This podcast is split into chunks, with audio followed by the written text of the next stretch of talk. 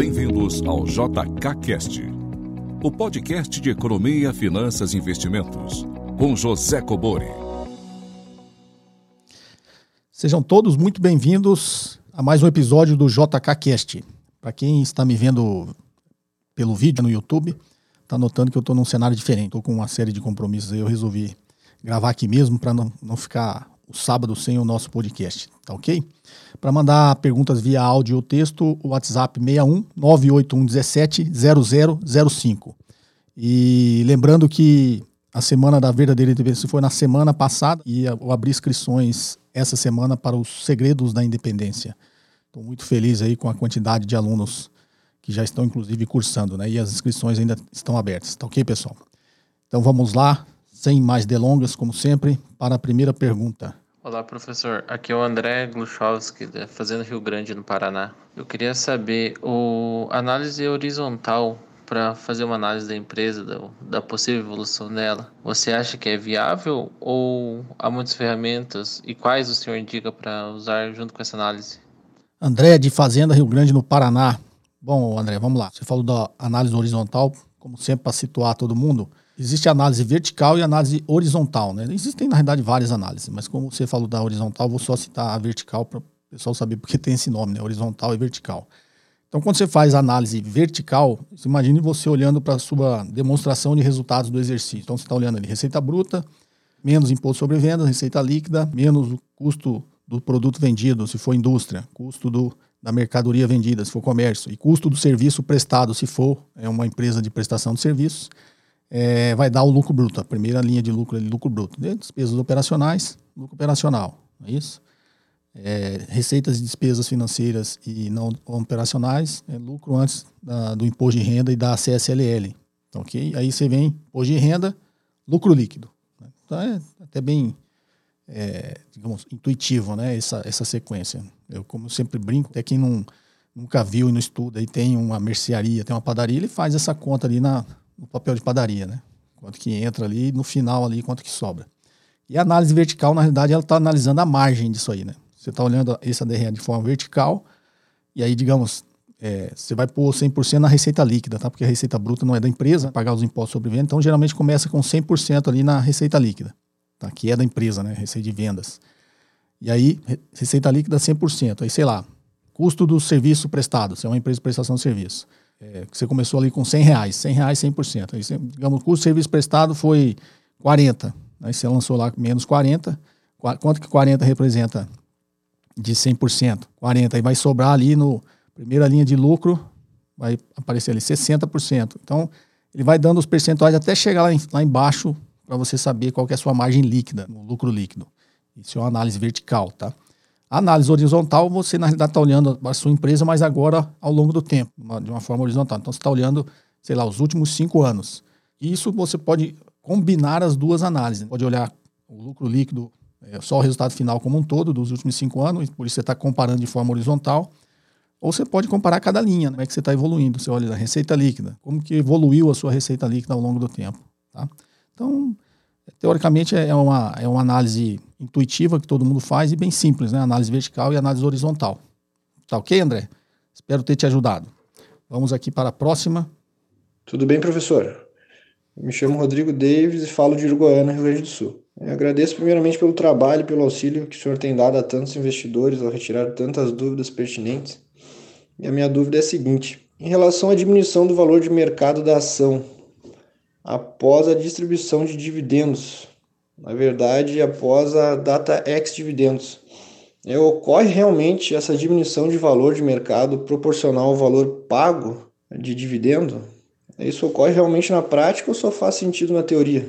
E qual que é o impacto dela no longo prazo, numa carteira tendo como estratégia a acumulação de patrimônio focada em empresas que paguem bons dividendos, empresas sólidas e perenes? Essas seriam as minhas dúvidas. Obrigado, professor. Rodrigo de Uruguaiana, vamos lá. Essa é uma dúvida comum, né? A tal do ex-dividendos. É, o raciocínio é simples, tá, Rodrigo? Imagine que você não você seja acionista dessa empresa, tá? Vou dar um exemplo. A empresa divulga lá que vai pagar daqui 10 dias vai pagar os dividendos para os seus acionistas, vai distribuir os dividendos. E ela vai definir uma data entre hoje e esses 10 dias, o dia que vai ficar ex-dividendos. Né? O que, que ela está anunciando? Que a partir daquele dia, quem comprar ação naquele dia, inclusive, não terá direito ao dividendo. Faz bastante sentido, né? Ela vai distribuir dividendo para quem já era acionista. Então ela tem que estabelecer ali um corte. Então vai falar, ó, a partir do dia 10, ninguém mais é, vai ficar ex-dividendo, 10 inclusive. Então, no dia 9, quem for acionista até o dia 9 vai ter direito a receber o dividendo. E quem comprar ação no dia 10, já a ação estará ex-dividendos e ele não terá mais direito, tá? Ou seja, um raciocínio simples. Quem é acionista até aquela data vai ter direito a receber os dividendos e a partir daquela data, quem comprar ação naquela data, inclusive, não terá direito aos dividendos, tá? Essa é uma lógica até intuitiva. E a dúvida é por que, que a ação também fica ex-dividendos, né? Ela perde o valor daquele dividendo. Um exemplo, a ação custa 10 reais, né? A partir daquela data, a empresa vai distribuir um real de lucro por ação, né? De dividendos. E aí, a partir daquela data, ela vai descontar esse lucro, vai ficar ex-dividendos. Então, até no dia 9, a ação vai valer 10. E no dia 10, vai descontar esse um real, a ação vai abrir valendo 9, tá? É, e por que, que tem esse preço ex-dividendos? Porque, na realidade, o patrimônio do acionista não muda.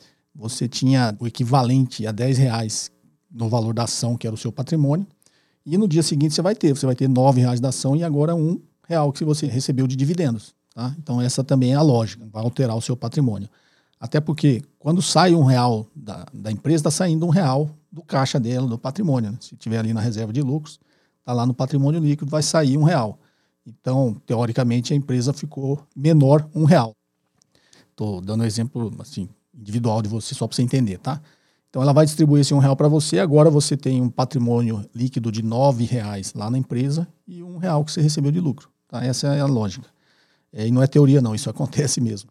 Sua segunda pergunta foi sobre o impacto no longo prazo. Né? É, geralmente, o investidor longo prazo ele não deve se incomodar com isso, porque pessoal que fica incomodado é quem está operando ali no curto prazo. Né? Então, digamos que você não seja agora o acionista, você comprou a ação no dia 10, você comprou ex-dividendos. O que, que ele está te dizendo? Você não tem direito àquele dividendo que ela já anunciou. Mas no próximo dividendo, quando ela anunciar, você vai ter direito. Então, se você é um acionista de longo prazo, né, você é um investidor de longo prazo, isso não vai fazer diferença nenhuma para você. Né? Porque vai passar os momentos, os anos que ela vai ficar distribuindo dividendos, e isso vai ficar virando ex-dividendos, depois a ação valoriza de novo, ex-dividendos, entendeu?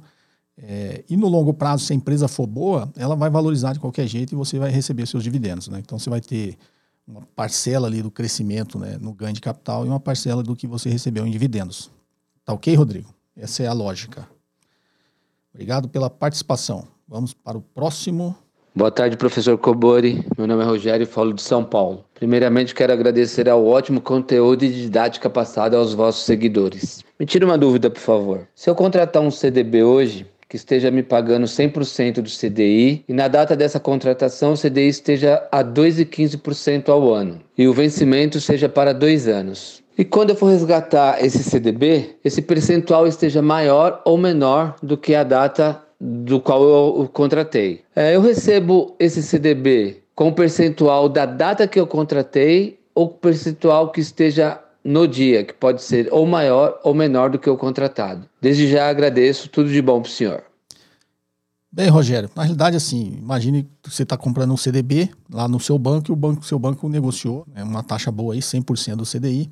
Então, quer dizer que quando vencer esse CDB, se for de dois anos, vai pegar o CDI todo acumulado nesse período, sei lá, acumulou, deu 9,7. Quer dizer que você vai receber 100% desses 9,7, tá? a taxa vai alterar, com certeza. Durante os dois anos aí a taxa vai oscilar. Então não, não é aquela taxa que você negociou que você vai receber, não. Você vai receber o CDI acumulado pelo período que você carregou esse CDB. Você carregou até o vencimento, vai chegar lá no vencimento, ele vai te pagar 100% do, do que for o CDI acumulado no período, tá? Simples assim. Deu 9,7, você vai receber 9,7. Deu 10%, você vai receber 10%. Agora, geralmente a dúvida do, o investidor é assim, ah, eu negociei 80% do CDI. Aí é só fazer a conta. Deu 10% acumulado, você vai receber 80% de 10%. Você vai receber 8%. Então é assim que funciona a remuneração de um CDB. Tá ok, Rogério?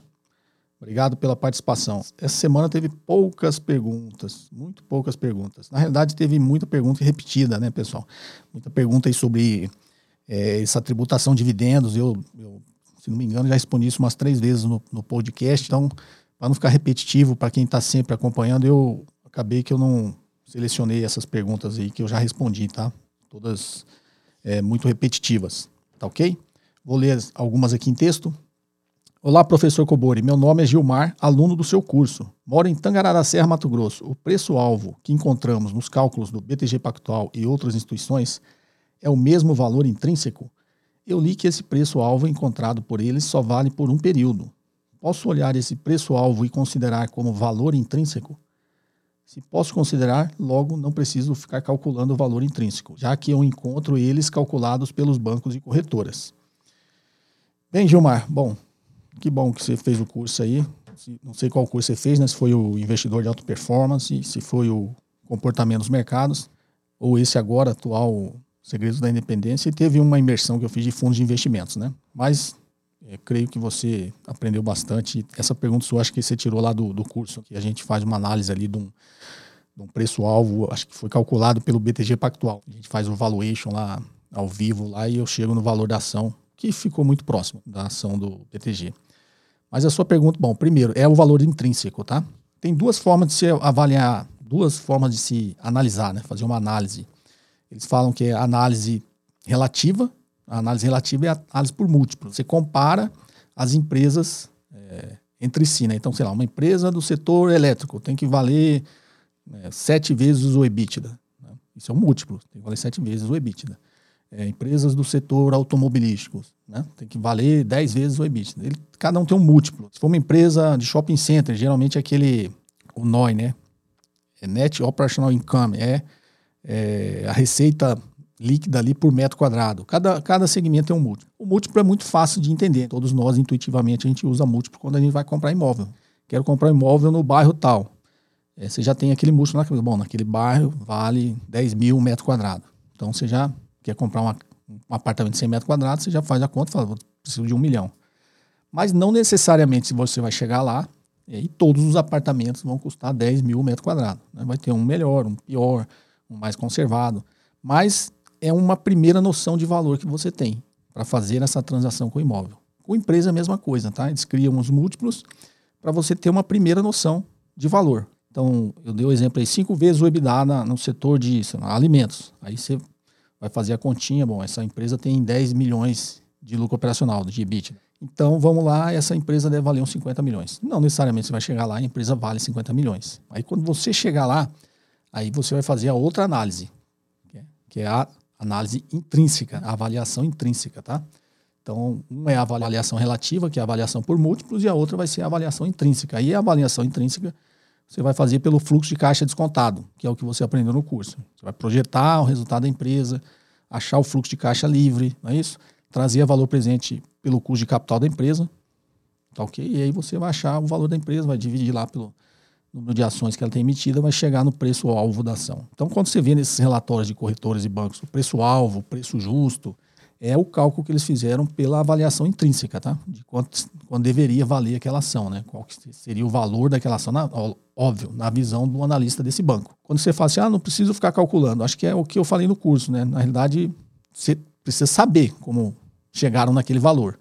É, vocês viram ali que rapidamente, 5, 10 minutos, a gente consegue fazer, óbvio, não é um, valuation igual se faz é, com um time de analistas, né? Com um monte de informação, mas é, você faz alguma coisa bem confiável, né, um valuation ali em meia hora, né, com os dados oficiais da empresa, dos sites ofi oficiais de dados econômicos financeiros. Você consegue projetar isso aí e é uma noção de valor que você vai ter até para confiar ou não naquele relatório, daquela instituição.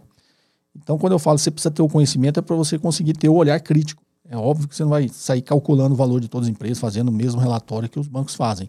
Mas agora você tem uma capacidade muito maior de pegar um relatório desse inclusive poder criticá-lo. Né? Você vai, na sua visão, você fez uma conta rápida, sei lá, o preço-alvo dessa ação é 30 reais. E na sua conta lá deu 25. Bom, tem uma diferença deixa eu ver o que, que é, né? Aí você vai ver o relatório, vai ter lá uma projeção que ele fez um pouco mais otimista, não é isso? Ele não considerou ali aquele risco que você considerou. E aí você vai ter uma noção, você vai falar, bom, então eu vou, eu confio mais aqui, né, na minha visão mais realista, né, menos otimista, fiz a mesma lógica aqui para achar esse valor, e aí eu não vou me guiar pelo preço-alvo de 30 é, dessa instituição, vou guiar né, pelo valor que eu achei, tá? Mas geralmente você vai chegar num valor próximo ali. Quando tiver discrepante, aí você tem que desconfiar. Você tem que olhar, né, ler o relatório, ver quais as premissas que eles usaram, e aí você tranquilamente vai saber tomar a melhor decisão. Tá ok, Gilmar? Obrigado aí pela participação e espero que tenha gostado do curso. Vamos para a próxima.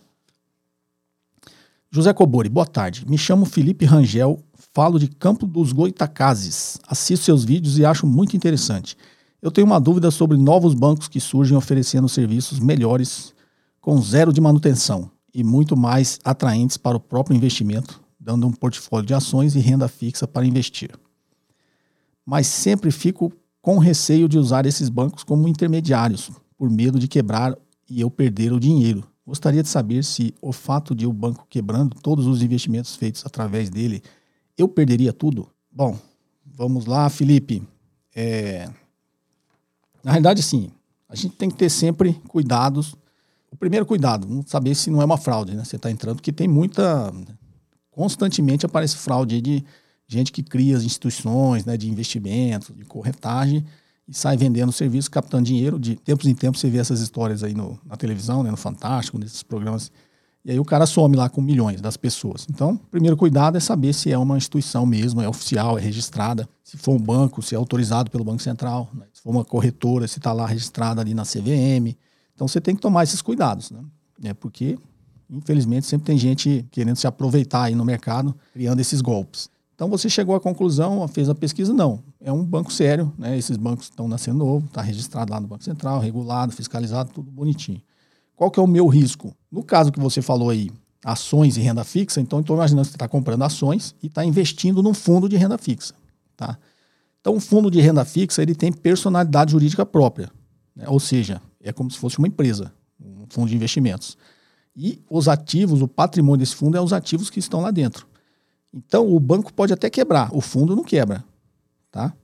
O que, que vai acontecer? Vamos trocar o gestor do fundo. Né? O Banco Central vai lá, opa, esse banco quebrou, pega lá os fundos que ele era administrador, né, custodiante, vai pegar tudo aquilo lá e passar para uma outra instituição. Porque é, o fundo, como eu disse, tem personalidade jurídica própria e não tem nada a ver com o banco. O banco é apenas, sei lá, o administrador, o gestor, o custodiante, tá? É, você é cotista desse fundo e você é dono dos ativos que estão dentro, dentro desse fundo. O banco só administra, tá? Então seria essa situação. Ações também. Se você comprou e realmente comprou ações, você vai lá na B3, as ações estão no seu nome. Pelo menos deveriam estar. Então também é um ativo que já está no seu nome, é, nominativo, escritural, está lá.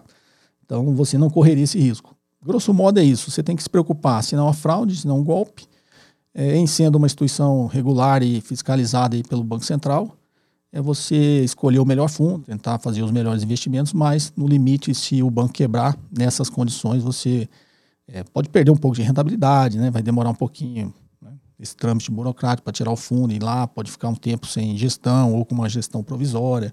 Então vai ter algum problema, mas você não vai perder o dinheiro não, tá ok? Talvez você perca um pouco de rentabilidade. Tá joia? Bom, pessoal, como eu disse, ficou poucas perguntas essa semana. Na verdade, veio até mais perguntas, mas muitas perguntas repetidas. Muitas perguntas que eu respondi, inclusive, no podcast passado. Então, infelizmente, é, esse episódio vai ficar um pouquinho mais curto. Então, mandem suas perguntas em áudio e texto, tá? Para o WhatsApp 61 981 17 0005. Agradeço a atenção de todos e até o próximo episódio. Forte abraço. Você ouviu mais um episódio de JK Cast, o podcast de economia, finanças e investimentos com José Cobori.